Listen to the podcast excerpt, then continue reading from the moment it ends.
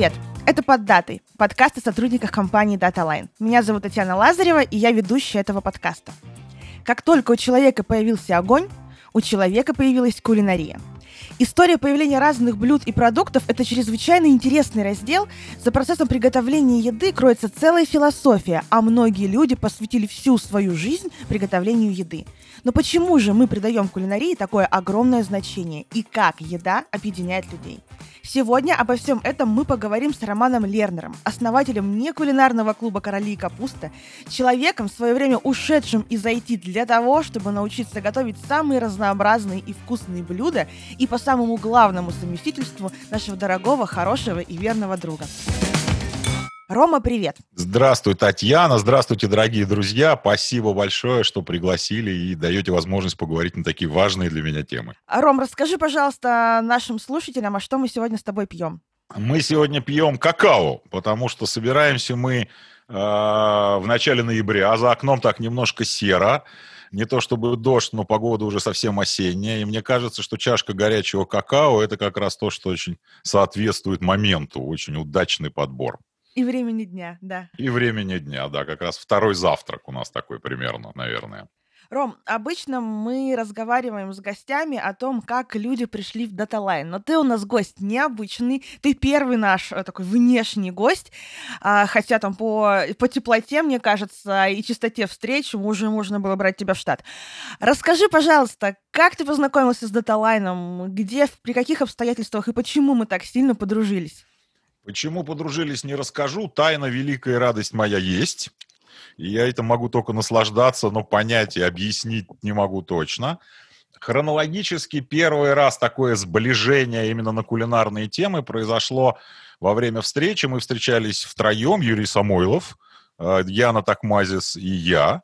Э, было это дело за обедом.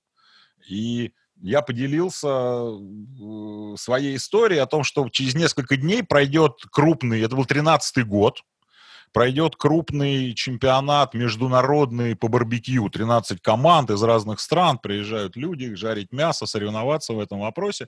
Меня буквально на днях позвали четвертым номером в уважаемую команду, а спонсора, э, партнера на это мероприятие у нас нет. Юрий спросил, в чем, как выражается спонсорство. Я говорю, ну нам нужно как-то оформить то место, где мы будем готовить это мясо, как-то выступить в какой-то единой форме. В общем, больше ничего, собственно, и не надо. Там был какой-то совершенно э, бюджет такой понятный, вменяемый, обоснованный. И Юрий вдруг ни с того ни с сего сказал, что а давайте, ребята, DataLine будет вашим партнером на этом мероприятии для меня это было совершенно неожиданно, потому что обсуждали мы какие-то чисто айтишные дела, по-моему, да, и я немедленно согласился с благодарностью. Э, а дальше финал такой. Мы участвовали в этом чемпионате, взяли три первых приза в трех номинациях, гран-при. Единственное, что нам не отдали, нам дали второе место за стиль, потому что сказали, что если бы отдали еще и стиль, то публика бы решила, что жюри куплено. А, и в результате все эти призы мы получали под, э, стоя под рулапом э, «Попробуй облако на вкус», на котором, да, было, был Data Light. Это была, наверное, самая необычная вообще для меня коллаборация. И в тот момент я понял, что необычные коллаборации — это, видимо, то, на, на чем надо строить строить партнерство.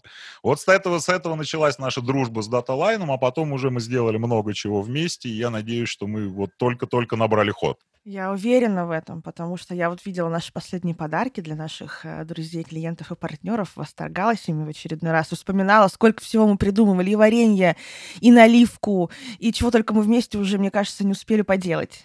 А, слушай, не, э, не то в 14 по-моему, не то в 15 году мы делали, сейчас расскажу интересно, мы делали проект тоже, рассылали подарки, и в том числе в этих подарках была такая медовая ковришка, такой вот был хлебец mm-hmm. с медом, с пряностями многими. Так я тут переезжал последний раз, это было пару лет назад, я, значит, случайно обнаружил эту ковришку, там, я думаю, что пятилетнего срока выдержки. Так что интересно, она прекрасно нарезалась и была под вино и под сыр, э, да, соответствующим образом съедена и спустя пять лет. Так что вот такого про качество продукт мы делаем совместно с DataLane. Блин, круто, круто, здорово. А у меня, знаешь, тоже в топ э, лежат пипаркоки на подоконнике. А Им пошел третий год. Я вот думаю, что нужно на десятилетие вскрыть и, и попробовать, как они. Да, выдержанные пипаркоки. А теперь э, давай поговорим немножечко о твоем интересном пути. Ты очень долго работал в IT и имел достаточно такие весомые карьерные успехи. Действительно работал в IT, был IT-директором крупных предприятий, и не крупных предприятий, всяких предприятий. А, Мне это очень работа нравилась. И, в общем, э, я до сих пор отмечаю всякие айтишные праздники. Но так как я работал айтишником в строительстве, я до сих пор отмечаю День строителя. Потом у меня был примерно пятилетний период, когда я работал айтишником в энергетике, поэтому День энергетика я тоже отмечаю. Вот. А в соответствии с последними пятью годами жизни отмечаю, соответственно, все праздники. Там есть День кулинара, День шеф-повара, вот это все. Это тоже теперь можно отмечать. Поэтому чем больше вариантов, чего отметить в плане профессиональных праздников, тем, я считаю, лучше. Ну, у тебя теперь, в принципе, работа, которая предполагает отмечание почти всех, наверное, праздников и может себе позволить отмечать в вашем клубе почти все праздники и звать туда гостей. Да, мы 24 часа в сутки работаем, готовы поддержать любое начинание, если это подразумевает то, что люди вместе готовят и вместе потом едят. Расскажи, пожалуйста, а вот как ты решился бросить вот э, такой большой свой пласт, закрыть его, да, эту книгу и начать новую? А, Ну, это же не, это не было такое, что вот я вот бросил ССС с, с утра начал заниматься чем-то другим. А, Наверное, переломным был такой какой-то момент, когда вдруг я сообразил, что я про еду читаю больше, чем про IT. Вот это был такой важный момент. Я всегда как-то любил что-то готовить, подсматривать, кто что готовит, как, кого-то чем-то кормить и, угощать. А вот когда начался такой data mining серьезный, когда я понял, что я больше времени провожу за э, всякими кулинарными раскопками информации, чем, как положено, хорошему IT-директору за айтишными. Вот в этот момент я начал задумываться. Потом было прекрасное совершенно время, когда я был членом клуба IT-директоров московского, и там я немедленно придумал кулинарную секцию, и мы начали собираться вместе. И та- ну, гендерный перекос в IT понятен, да, это Мгм. было э, такие суровые мужские вечеринки с редким вкраплением прекрасных дам. Вот. И потом мы перестали помещаться в тех пространствах, которые были доступны, научились арендовать кулинарные студии, которые были маленькие в Москве на тот момент.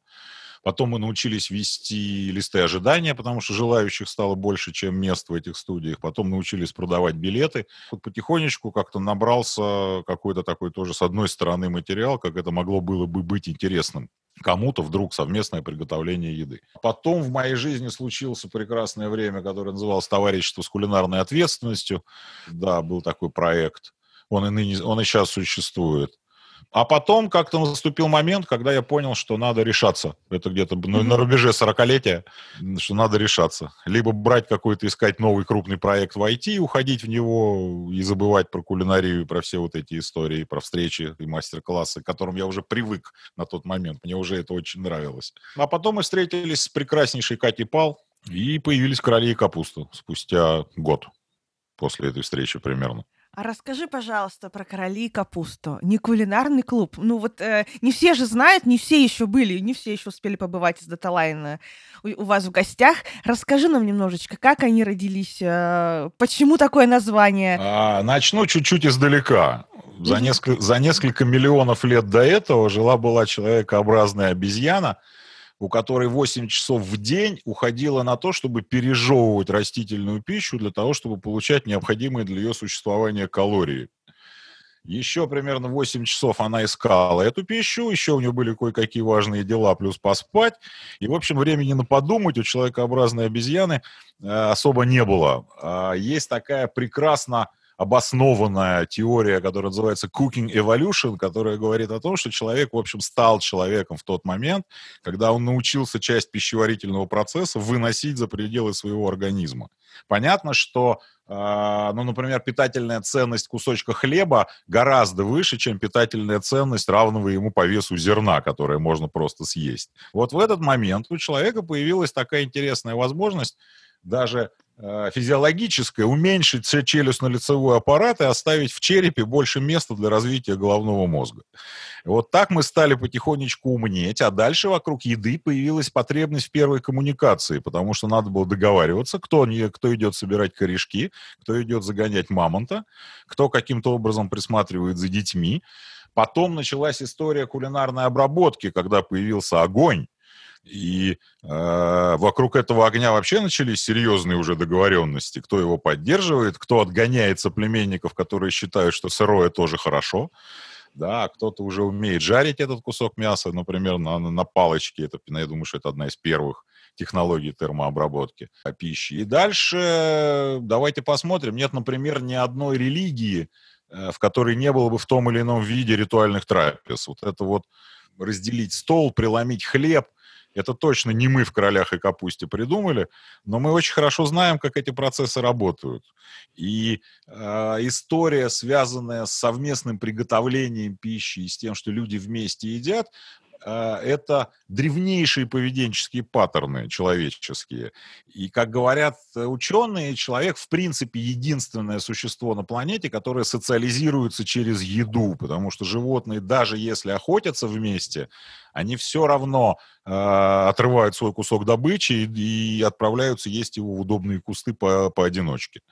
А людям свойственно на каком-то очень глубинном образе собираться э, за одним большим столом, смотреть друг на друга, делить еду и испытывать при этом какую-то совершенно отдельную эмоцию. И вот в, в этот момент к нам приходят британские социологи на помощь, которые э, не так давно выделили отдельную эмоцию, назвали ее комменсальность, не очень хорошо звучит по-русски, вот, но тем не менее, это отдельная эмоция, которая возникает между людьми, которые вместе готовят и вместе едят. И никаким другим видом деятельности эта эмоция не вырабатывается, не продуцируется. Mm-hmm. Вот это вот сейчас вы э, услышали краткое теоретическое обоснование, как работают короли и капуста. Мы собираем вместе людей для того, чтобы они дружили едой, создавали вместе кулинарные ценности и радовали друг друга.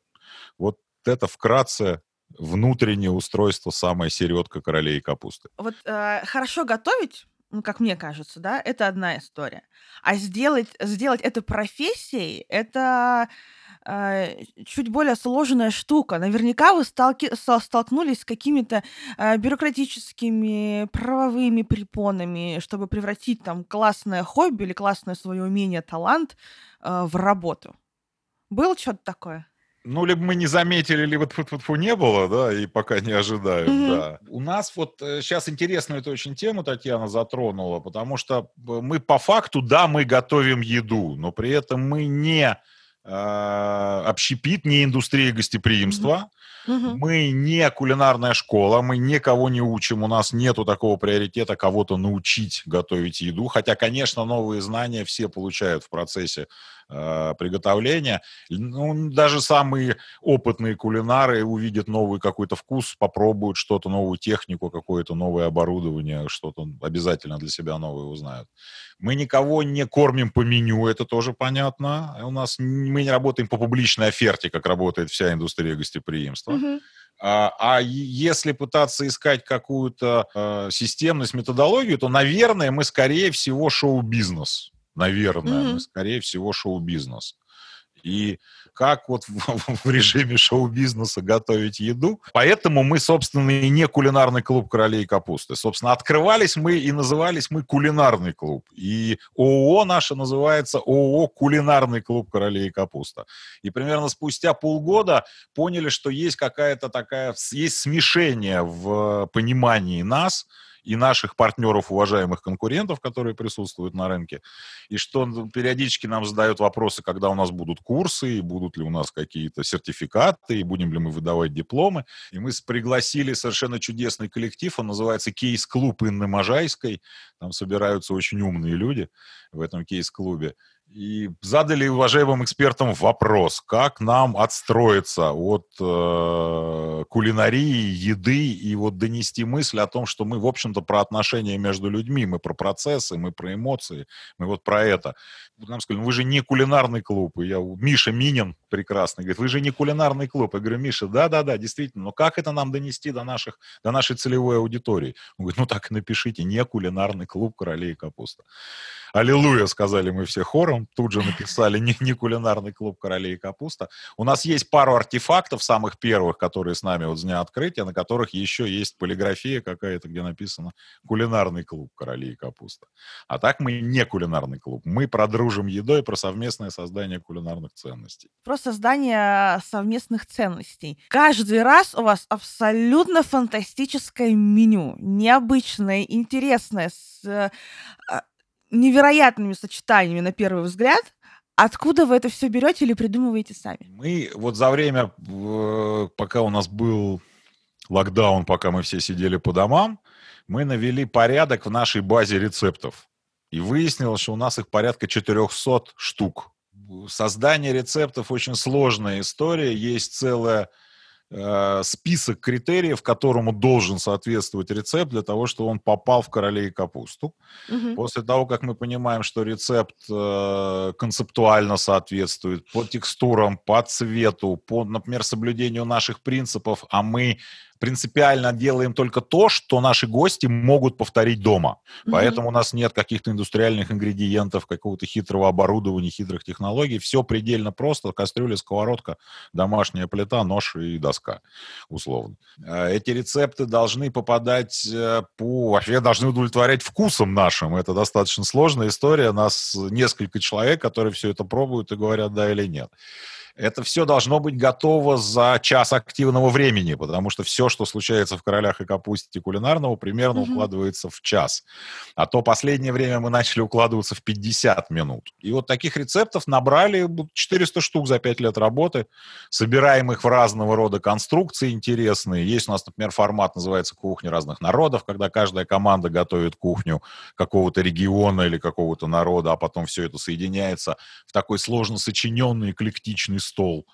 Или, например, у нас есть монопрограммы, я не знаю, самая популярная последнего времени это Ирландия очень хорошо заходит. Там в каждом блюде не то виски, не то пиво. Да, да, да. Да, да, да. Очень, очень хорошо получается. Собственно, это интересно, потому что есть возможность как-то реализовываться как кулинаром. Вот сейчас мы, например, обсуждаем новогоднее меню 2020 года. Мы очень рассчитываем, что все-таки декабрь мы бахнем как надо, как положено в декабре, чтобы это был сплошной праздник 24 часа в сутки вот, если нам разрешат и если позволит ситуация.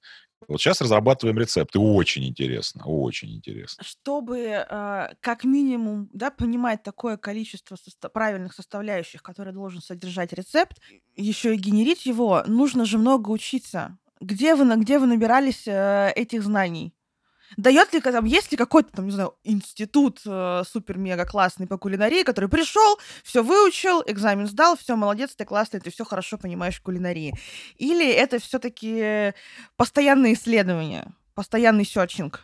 Все-таки, на мой взгляд, э, у IT и кулинарии есть очень много общего, но есть и кардинальные различия. Угу. И условно IT это все-таки наука, а кулинария это все-таки искусство. И поэтому и способы обучения, мне кажется, некоторым образом разные. Хотя в кулинарии очень много технологий, как понятно, и этому действительно учат. Я, например, не считаю себя поваром, я считаю себя кулинаром, потому что повару надо уметь готовить 200 одинаковых котлет ежедневно, чтобы они были одинаково вкусные. Передо мной такой задачи не стоит. И можно сказать, что моя задача в этом плане сильно легче. Я учился, вот проект «Товарищество с кулинарной ответственностью» у меня была возможность длительное время с прекраснейшими кулинарами общаться, плотно задавать вопросы, смотреть за руками, и как-то очень много мне эта история дала. Гигантское количество информации открытой сейчас по, по кулинарии, и там, я не знаю, 30 лет назад была проблема с доступом к информации, а сейчас, по-моему, проблема, как в лавине информации э, разделить шлакой какое-то полезное зерно, но есть полезные источники. YouTube гигантская совершенно база знаний. Если знать, как им пользоваться, если понять, то там можно найти практически любую информацию, особенно если быть в этом плане последовательным и любознательным, вообще никаких проблем нет. Это мой путь, я, в общем, самоучка с мастер-классами, наставниками, какой-то такой вот нагугленный, как сейчас говорят. А, Катя, партнер мой, закончила прекраснейшую, отучилась в Ирландии, в Балималу, в кулинарной школе. И, собственно, я так понимаю, что основной база ее знаний именно оттуда. Это серьезнейшее совершенно учебное заведение. А, Еще один наш кулинарный мозг, э, Маша, Белова, она закончила в Москве кулинарную школу РАГУ, когда она была в расцвете и на подъеме. Это уже, к сожалению, закончившийся проект, но это было очень круто, потому что такого вот широкого бизнеса по обучению кулинаров, особенно кулинаров-любителей, в общем, mm-hmm. у, на, у нас особенно такого ничего нет. Есть какие-то продукты интересные, иногда с обескураживающим меня ценником. Но, в общем, если, если захотеть чему-то научиться в плане кулинарии, проблем сейчас никаких абсолютно нет. А какое для тебя было самое запоминающееся обучение, мастер-класс? Вот что вспоминается в первую очередь? Ну, таких моментов, э, ну, самое запоминающееся обучение, мастер-класс.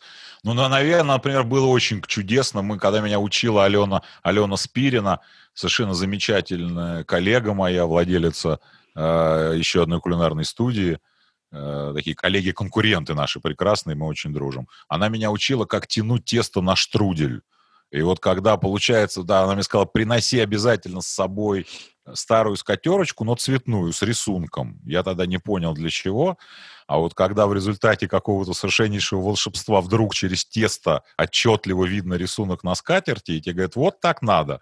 Вот это вот хороший результат, вот это правильно. Ну и, конечно, штрудели эти потом получили совершенно восхитительные. Тоже, кстати, история совершенно не для одного.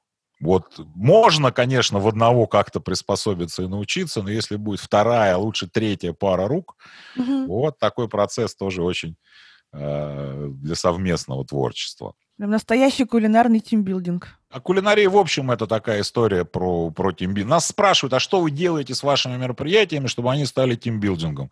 Мы, честно говоря, нам ничего для этого делать не надо.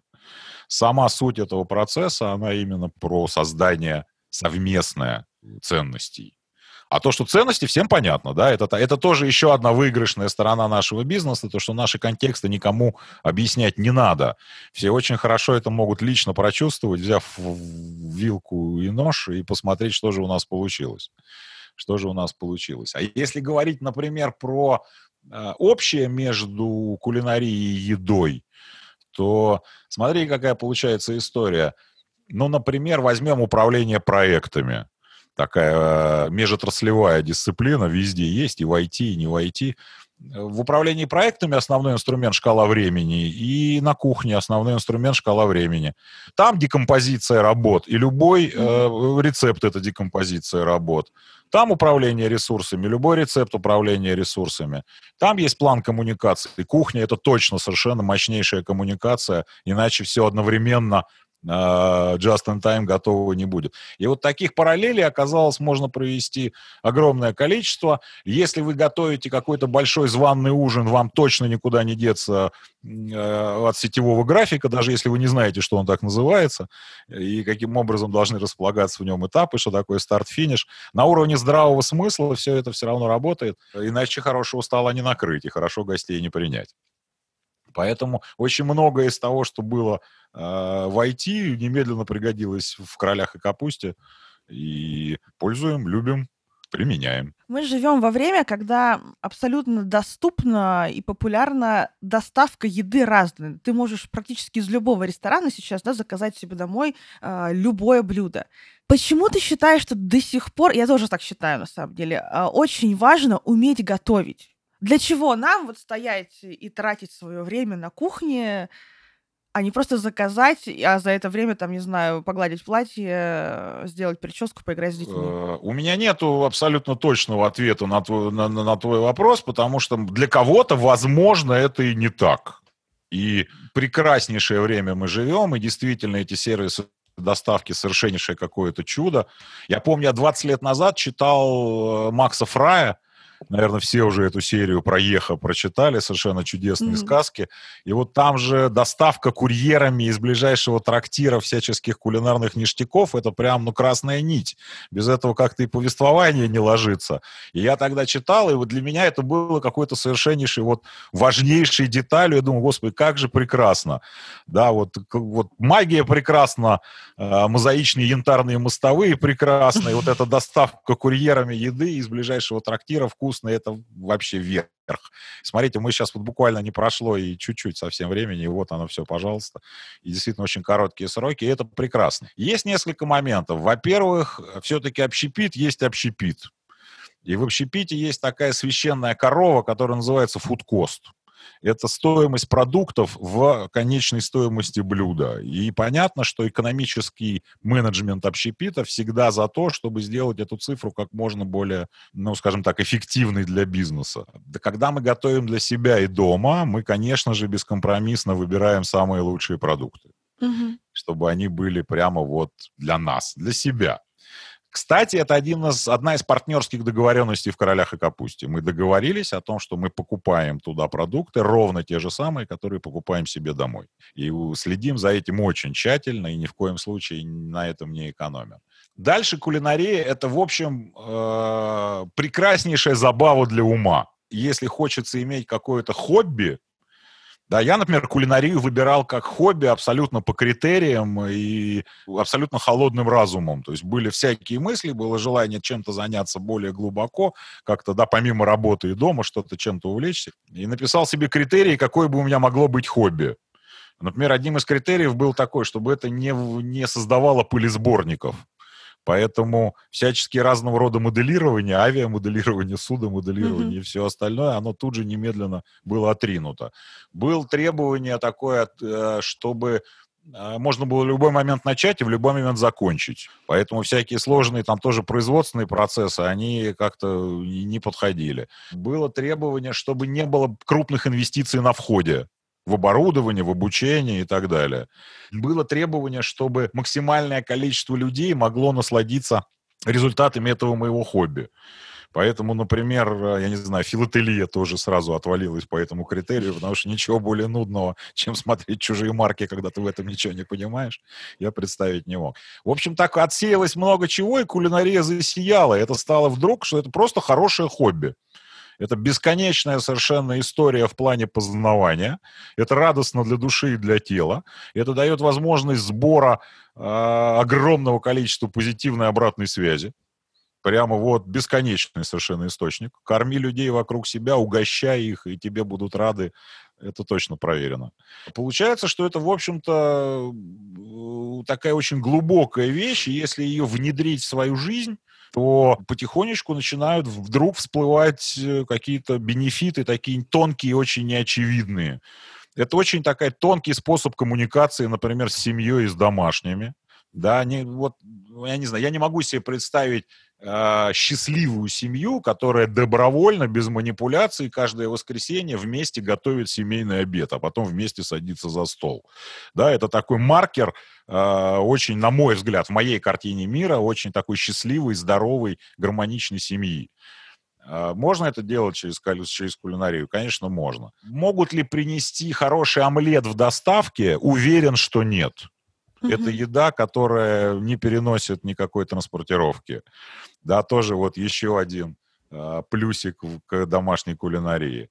Ну и дальше все. Если человек увлеченный кулинар, например, никаких нет проблем много лет выбирать, что дарить ему на все праздники. Он будет, он будет рад, например, ножом, сковородком и миксером. Чему обычный человек, да не кулинар, может быть, как-то расстроит. Ну и, соответственно, у кулинара увлеченного тоже есть право, например, дарить какие-нибудь прикольные терочки всем своим друзьям, и от него это будет восприниматься как э, классный подарок. Так что кулинария полна всяких разных секретов в этом плане. Ты э, э, заговорил про семейные обеды. Я вспомнила, я когда жила в Барнауле, там все детство свое провела в Барнауле с родителями, у нас э, э, сам более важным, мне кажется, элементом, чем праздник, был вот эта часть подготовки. Вы встаете там за день утром, едете на рынок, выбираете продукты, привозите это домой, там мама распределила, кто что делает, кто разделывает мясо, кто там разделывает овощи, кто жарит, парит. Э, я всегда что-то пекла почему-то. Вот мне давали самое интересное, самое ненужное, мне кажется, для взрослых праздников. Откуда же у меня вот эта страсть-то что-нибудь попечь на десертике? Практике. И это же очень, правда, действительно очень здорово. Вы э, объединены. Кто-то порезал палец, то есть кошка стырила кусок колбасы, который предлагалось, предполагалось на салат. Это же большая целая история. И я, когда сюда приехала, я в Москву, я немножко до, там страдала вот без этой э, части. Я очень, там все мои друзья знают, и коллеги многие знают, я люблю позвать, что-то приготовить, чтобы все вместе посидели. И когда у, у меня появились наши с тобой общие друзья, и я снова вернулась, знаешь, я очень люблю же э, к Саше приезжать вот заранее, чтобы участвовать в подготовке. Потому что для меня, мне кажется, подготовка гораздо прикольнее и важнее, чем сесть потом за стол и все это дружно все вместе слопать. Ну, ну ты же при этом никуда не уходишь, да? Ты же потихонечку смотришь, как другие люди едят, да. как оно все. Да, да, да вот да. это, конечно, это очень важный элемент этого праздника. И Тут не только и не столько про сытость такую желудочную, конечно, это, это радость, это коммуникация, это какое-то совместное такое большое действие, важное, семейное. И, блин, и как здорово. Знаешь, э, еда же очень тонкая штука, ее очень просто испортить. И там одна и та же еда может там одному очень нравиться, для другого быть слишком соленой, для третьего слишком перченый, там, да, для четвертого слишком пресный. И вот ты стоишь и ждешь, а что скажет там эти 10-15 человек сейчас, а как у тебя оно получилось? Очень трогательно, трепетно. И пока, пока без э, жутких расстройств у нас было. Не было такого, что приходили и говорили, особенно хозяйки удали шпроты и коньяк. Нет, пока, пока не было. Слушай, и не будет, и не будет. А как ты думаешь, Ром, а вот где грань про умение готовить, там, да, про любовь в готовке, а где грань э, между культурой питания и э, так непопулярным сегодня сверхпотреблением? М, Хороший какой вопрос. Ну, есть очень, э, есть некоторое количество простых таких принципов. Там, ну, не могу сказать, что я их придерживаюсь, может, я их сейчас на ходу и буду формулировать. Да? А, давно всем известный, например, э, принцип уважения э, к мясу, который называется от кончика, от кончика носа до кончика хвоста да, вот, э, вот это ответственное потребление. И, например, я общаюсь, среди моих друзей есть очень приличное количество охотников, и я с большим э, как-то уважением смотрю, как они это делают правильно, и потом, как вот все то, что они добыли на охоте, безусловно, все съедается. А, например, трофейная охота, она совершенно мною не, не, мне непонятна, и я это совершенно не поддерживаю это ответственное потребление. А, то точно такое же, на этом же уровне примерно ответственное потребление. Мы все что-то выкидываем из холодильника каким-то образом. Да, вот как, как бы сделать так, чтобы это было минимально. Я не говорю совсем э, от этого от этого каким-то образом избавиться и э, до фанатизма доходить, да, но сделать это так, чтобы это было по минимуму, то есть следить за оборотом продуктов, следить за сроками хранения, знать, например, огромное количество способов, как можно продлить сроки хранения у того или иного продукта. Сейчас для этого совершенно какое-то космическое количество вариантов и вакуумации, и замораживания, и, и переработки, и консервирования, и все что угодно. Да, можно не выкинуть, можно переработать. Ну и, соответственно, планирование закупок, планирование готовки. А, ведь на кухне есть два типа времени, например. Да? Есть время активное, есть время пассивное. Замесить тесто 10 минут, ну и что, что оно потом условно 2 часа стоит, и ему не, не, не нужна помощь человека. Mm-hmm. Оно, оно само там по себе как-то в правильную сторону двигается. А, и можно это все планировать так, чтобы это не было в виде какой-то там адской нагрузки. Часто кулинария воспринимается как какое-то прям серьезное, серьезная временная загрузка, что это все готовят часами, а потом съедается за 20 минут. Это не так. Есть огромное количество подходов, как организовать свое время, условно готовить, там, я не знаю, два дня в неделю, а потом неделю питаться вкусно, правильно, быстро. И э, не буду об этом. Есть огромное количество прекрасных источников на эту тему. Как это организовать? Вот ответственное потребление, вот, собственно, съедать все, что купили, а покупать все, что нужно. Ну и, конечно, э, какую-то часть оставлять на новые вкусы, на то, что попробовать где-то, понюхать, потереть. Если удастся попробовать поготовить, вообще отлично. да, развиваться, пробовать что-то новое, искать новые вкусы про попробовать где-то. А, есть люди, которые постоянно ездят в разные страны а, только для того, чтобы попробовать национальную кухню.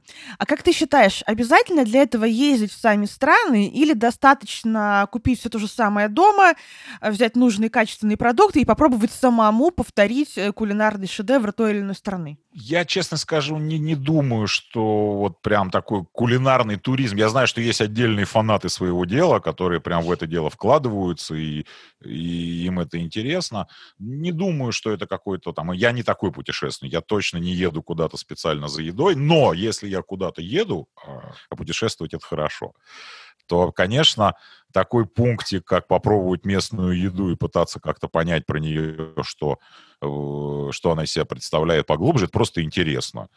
Это, ну, мне кажется, что это не все путешественники так думают, да, кто-то, не знаю, кто-то ищет русский ресторан где-то, там, не знаю, в Нью-Йорке, идет пробовать туда блины с икрой, но не знаю. Мне кажется, что там надо искать что-то такое, чего пока нет у нас. А вообще реально, ну, это дальше, наверное, вопрос, мне кажется, можно было точно Кате задать, и я его задам, когда мы встретимся. Реально на своей кухне э, в точности повторить э, чужое национальное блюдо? Или все-таки э, там сама страна, человек, который это готовит постоянно, именно местные продукты имеют весомое влияние на вкус? Как хорошо, что кулинария — это искусство, а не наука, да. Тут нельзя поверить алгебры и гармонию. На мой взгляд, ну, в известных пределах, да, можно. Конечно, можно, а почему нет? То есть в кулинарии же есть такая история, как, как, как можно уголки где-то подрезать, да, где-то что-то сэкономить, где-то как-то сделать по-другому. А, а можно и сделать все вот не срезая уголков. Можно сделать все так же, как и по месту аутентичного приготовления, а дальше физика одна и та же на, на, на планете. Э, вода кипит при 100 градусах при нормальном давлении. Да? А, глобальная логистика, спасибо, возят всякие разные ингредиенты куда угодно, их можно выбирать в широких достаточно пределах. У нас сейчас с этим чуть посложнее, но тоже вполне можно. Мне кажется, что если задастся целью, то вполне можно повторить достаточно аутентично. Да, если условно, я не знаю, если самсу пекут в тандыре, то тандыр дома не построить. Но сделать прекраснейшую самсу в духовке э, вполне возможно. Вполне возможно. Ой, я помню, как мы, помнишь, мы готовили неаполитанскую пиццу. Ага. И ты советовал купить плиты вот эти э, не плиты, как они правильно называются, в строительном магазине камни для выпечки, да-да-да, что вместо там э, хороших дорогих камней можно пойти в Леруа, купить, э, не помнишь, как она называется, какую-то плиту, и она тоже, в принципе, сойдет, и можно будет с ней повторить такой опыт. Ну вот я много лет пользовался плиткой керамогранитной без глазури, купленной в Леруа Мерлене. Да, она у меня лежала в духовке, прекрасно на ней получалась пицца. Конечно, не так, как в дровяной печи. Конечно, не на 120 секунд. Конечно, конечно. Mm-hmm. Но это была хорошая пицца. Но, опять-таки, мы сейчас как-то зацепились за блюда, которые требуют какого-то особого оборудования. А, все, что... Да, тут, конечно, может, разница будет заметна. Всякие тандыры, э, печи для пиццы помпейские, все это дома не очень доступно в массе в своей. Mm-hmm. А сковородки доступны, и плиты доступны, и можно делать очень много чего прекрасного. А скажи, пожалуйста, какие твои любимые блюда из категории самые простые в приготовлении и самые сложные? Ну, да, давай из самых простых. Ничего проще, чем яйца во всех их ипостасях, собственно, нет. И это mm-hmm. совершенно бездонное море для экспериментов. И, например, это я знаю, что это частый тест на входе в индустрию. Пожарь мне омлет или пожарь мне яичницу, говорят на входе повару. И mm-hmm. вот тут начинается хорошо э, домашнему кулинару, у которого знакомая плита, знакомая сковородочка, э, своя лопаточка. А когда попадаешь на чужую кухню в стресс и пожарь-ка мне яичко, вот тут могут быть, тут есть, есть возможности, есть варианты, да. Поэтому омлеты. Есть в Ютьюбе ролик, э, в Токио парень жарит омлеты и кладет их на рис. И я его смотрел, наверное, раз 200. Яиц, наверное, сгубил штук 300 на эту историю. Но повторить пока у меня эту историю не получается. Так просто пожарить омлет таким образом. А если про сложные... А что значит сложные?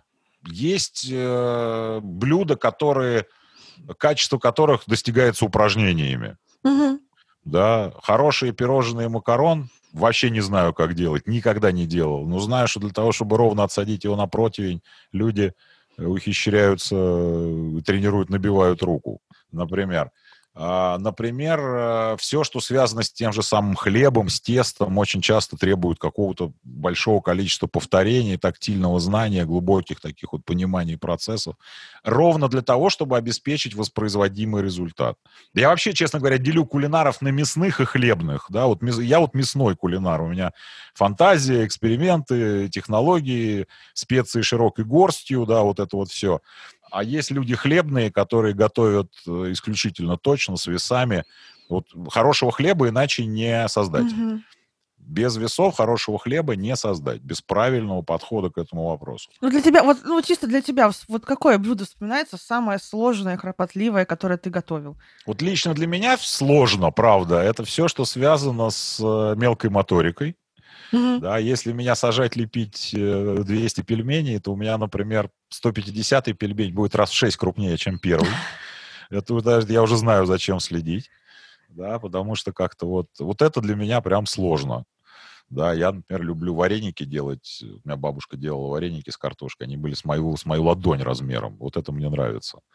Да, вот таких надо... Три это уже рискованно съесть. Два еще можно, а третий уже точно тяжело. Вот это мне нравится. А пельмешки маленькие, одинаковые. Особенно как азер... Э, узбеки или азербайджанцы в Чучвару, в Дюшбару, да, которые вот должны... малышки делают. Да-да-да, как говорят, их должно 12 штук в ложку помещаться. И вот, да, вот представишь себе 12 штук в столовой ложке. И думаешь, не-не-не, ребят, я барана зажарю на вертеле. Вот, вот это мне будет как-то попроще. Блин, мясо. Мясо, кстати, тоже же, да, есть несколько подходов. Есть люди, которые любят просто мясо, ну, так, пож...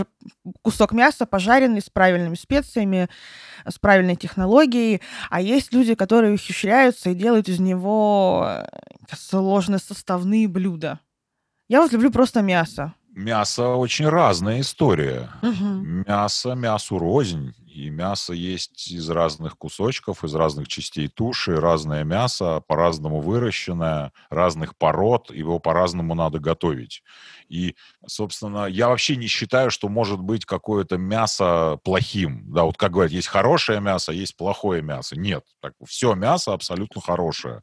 Есть прекраснейший, мощнейший повар – Иван Шишкин, который в свое время кормил меня супом из матки свиньи. И после этого я вам точно могу сказать, что э, никакого плохого мяса не существует. Есть соответствующее ему приготовление или неправильный выбор в этом моменте. А дальше, собственно, чем больше знаешь про мясо... Кстати, мясо одна из самых технологичных, таких понятных э, с точки зрения рационального подхода продуктов. Вот с ним максимально все просто. Понимаешь, что это за кусок, понимаешь, что с ним надо сделать. Какой кусок можно кинуть на, на, на гриль, а какой нельзя, какой, какой надо долго тушить. Все очень понятно. Как, как развернуть максимально его положительные качества этого мяса.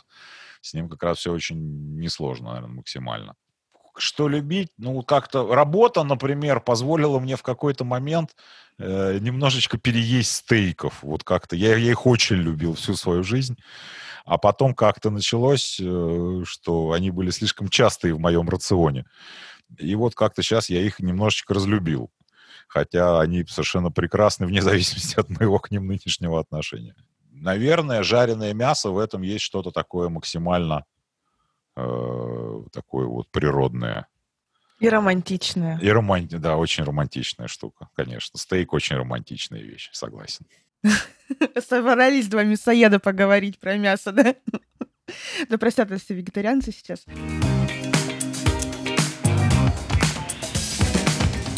Такой, наверное, еще вопрос мы затронули выше, я специально себе зафиксировала.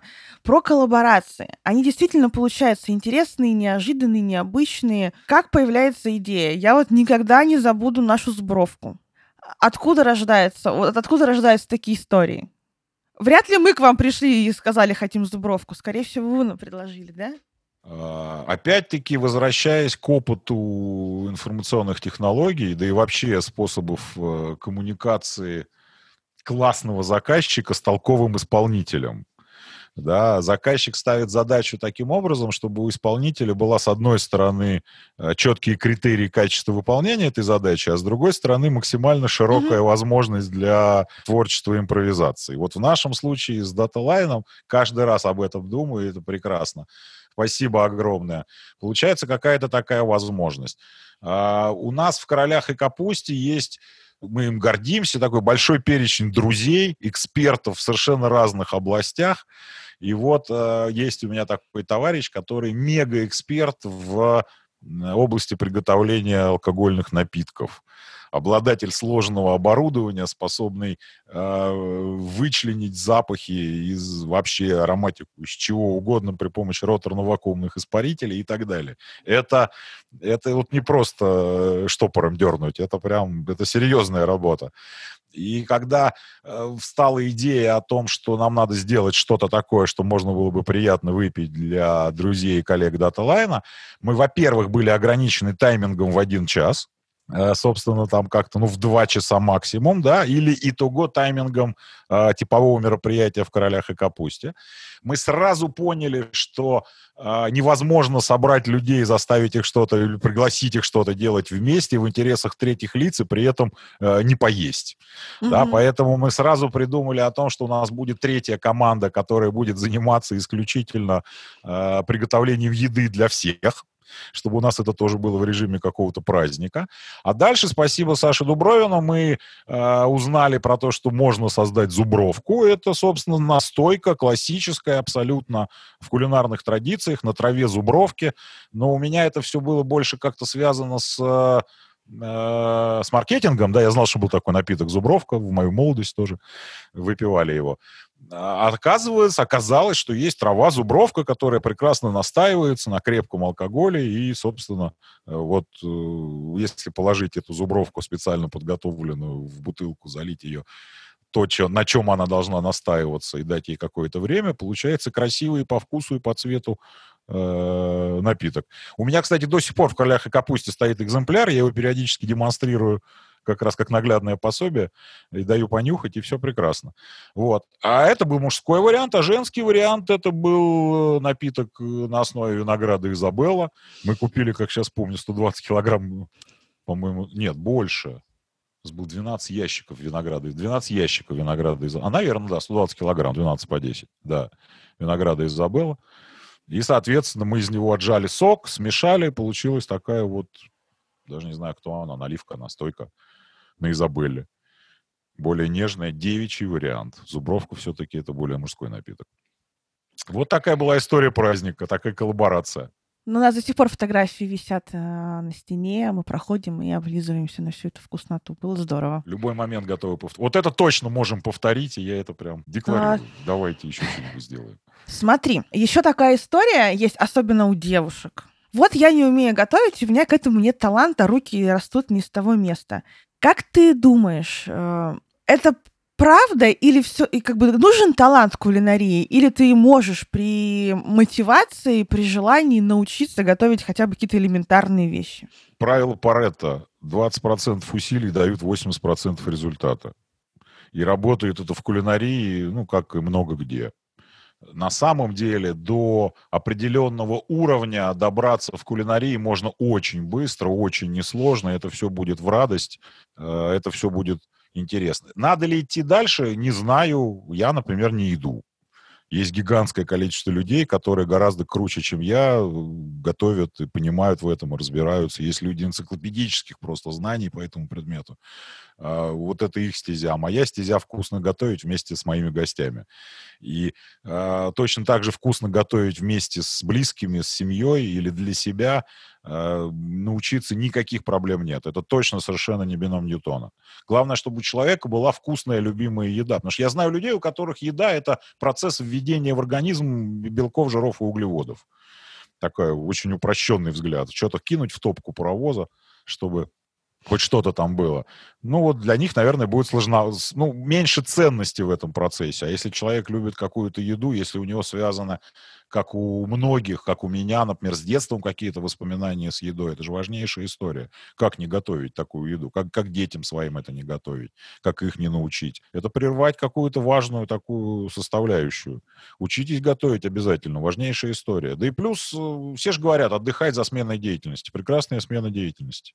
Развлекайте себя едой, радуйте себя едой. Это же просто вот замечательное средство. Рома, а можешь нам открыть немного секретов, а, а где покупать продукты?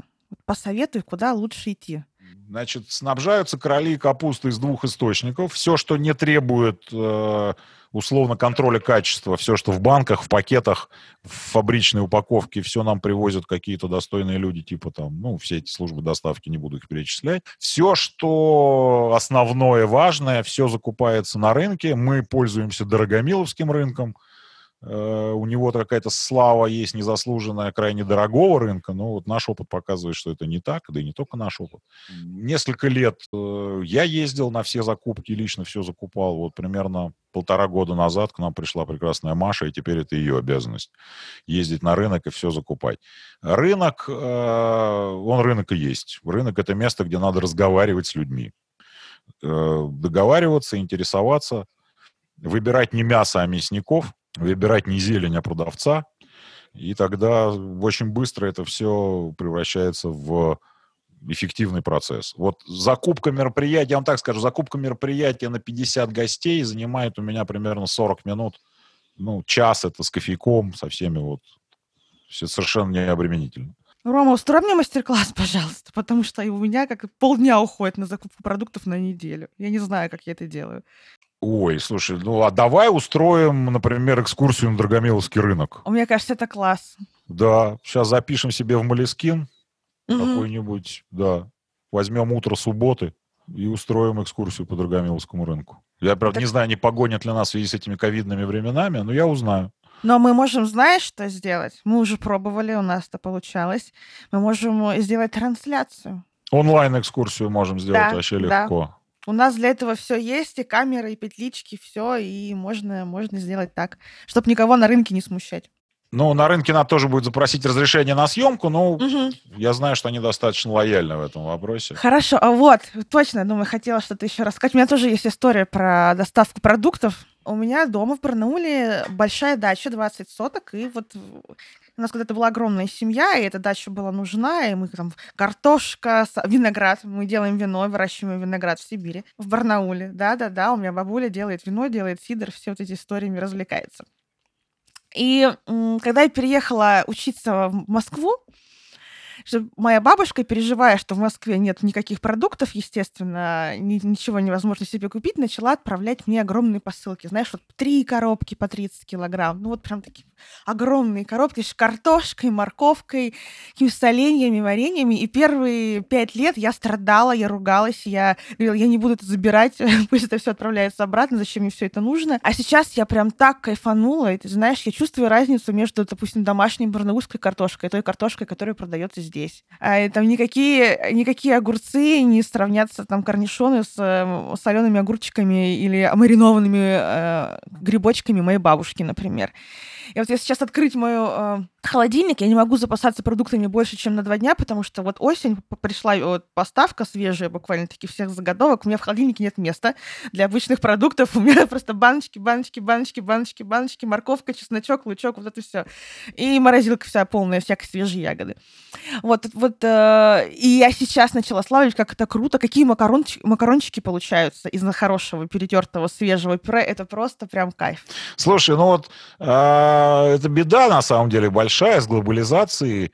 Э, там, я не знаю, в Москве Преображенский, наверное, только рынок остался вот из тех, куда приезжают действительно люди и продают свою продукцию, где можно mm-hmm. купить действительно какого-то картофеля, например. Картофель вообще боль моя. Нет картошки хорошей в Москве, так что вот подойти и взять такой, чтобы там нескольких сортов, чтобы вот это вот все было вот как надо. Нету ее такой. Я поняла, что привезти с собой 18 декабря. Да, пару клубней, да-да-да-да-да-да-да-да. Причем вот я, например, занялся как не так давно. У меня была задача найти сортовой картофель какой-то типа Рассета, Юкон Голда, вот какую-то такую историю.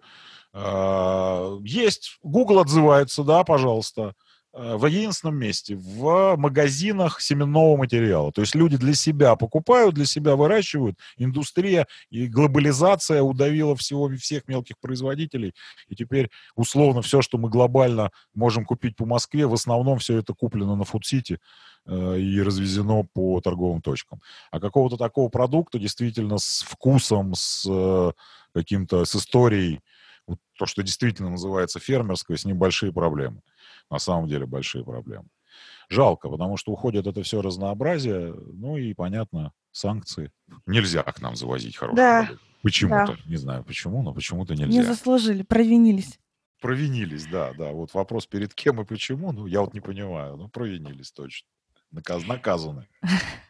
Ром, а ты несколько раз э, затрагивал м, историю про людей, а, про каналы интересные, где можно почерпнуть информацию. А есть ли какие-то твои любимые, проверенные, где можно посмотреть, не знаю, рецепты, лайфхаки, а, какие-то классные кулинарные истории? Вот чем ты больше всего пользуешься? Как-то сейчас это тяжело сказать. Я сейчас могу прям параллельно открыть, конечно, свою подписку, например, на Ютьюбе. Да. Но, а, а, например, есть такой канал замечательный, на мой взгляд, называется «Кулинарная пропаганда». Э, Ведет его человек, который сейчас живет в Испании. А, Славен он был кулинарным контентом еще во времена, когда был жив Life Journal, и когда первый вот кулинарный какой-то в Рунете контент появлялся именно там. Э, Кулинарная пропаганда, еще раз повторюсь, совершенно прекрасный канал. Глобальные какие-то каналы, англоязычные. Есть, например, такой совершенно замечательный американский парень, зовется Шеф Джон. Вот, вот найдите этого шефа Джона, и у него там ролики смотреть, не пересмотреть. И вот он как раз э, пытается как-то максимально аутентично готовить э, еду. У него все это технологично, можно посмотреть. Простой английский, приятный голос. Все очень понятно, видно. Вот можно смотреть и повторять.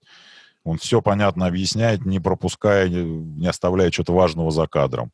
Есть Сириус Иц, есть... Ну, много кто есть. Задать, начинать смотреть из наших, кто-то еще. Вся восточная кухня, все смотрят, понятно, Сталика Ханкишиева. Куда от него деваться? Э, Он в этом плане главный по плову и по шашлыкам. Вот много чего он красивого, умного, правильного показал из э, кухни азиатской, паназиатской вот в ту сторону. Среди, э, среднеазиатской, наверное, даже Мгм. вот так правильнее. Куча источников. там тоже Смотрите Гордона Рамзи. интересные штуки где-то, показывает, где-то смотрите. приглашает. Джейми Оливера, например. Вот сейчас я, по-моему, лет на на 10 вперед наговорил контента. Да, да, да. И еще одна рубрика у нас, Ром, есть. Называется «Спасибо». Если вдруг а, у тебя э, были ситуации, может быть, связанные с нами, может быть, нет, в которых, а, в которых кто-то тебе помог, там, поставил плечо, помог советом, поддержал и так далее. А спасибо либо там не удалось, не успелось сказать, либо хотелось бы повторить это на более широкую аудиторию. У тебя сейчас есть такая возможность. Таня, сложный ты вопрос задала такой. а, и давай, наверное, я вернусь к самым первым, пи- к первой части нашего разговора, когда ты спросила, а как, как устроена дружба э, королей капусты и дата лайна. Я сказал, что я не знаю. И вот мои коллеги не дадут соврать, мои коллеги не дадут соврать. Я неоднократно говорил, что я этого не понимаю. Вот как э, такой вообще уровень доверия, уровень теплоты такой в отношениях поддерживается, какой-то уровень партнерства совершенно, ну, для меня очень высокий, очень ценный. Я бы хотел, конечно, Юрия поблагодарить Самойлова за эту историю. Как-то он поддерживает на очень высоком, очень тонком каком-то теплом уровне. Я даже не могу это сформулировать. У меня вообще нет проблем с формулировками, как правило. А тут я даже затрудняюсь это облечь в какую-то вот точную конструкцию. А, Юра, спасибо большое за дружбу. Вот, наверное, вот так. Да, я это, наверное, могу характеризовать только как большую дружбу. Спасибо. Это невероятно ценно, и я буду очень рад, если сумею как-то этому соответствовать. Спасибо. Подписываюсь под каждым словом. Написанному верить и печать. Ну что, ну что, это все? Мы закончили. Спасибо большое, спасибо, что позвали. Друзья, готовьте еду, кормите близких. Это совершенно прекрасно. Смотрите, как у них зажигаются глаза. Знаете, что они любят, какая у них самая любимая еда. И давайте им ровно в тот момент, когда они об этом подумают. Здоровья, добра всем. Увидимся за столом.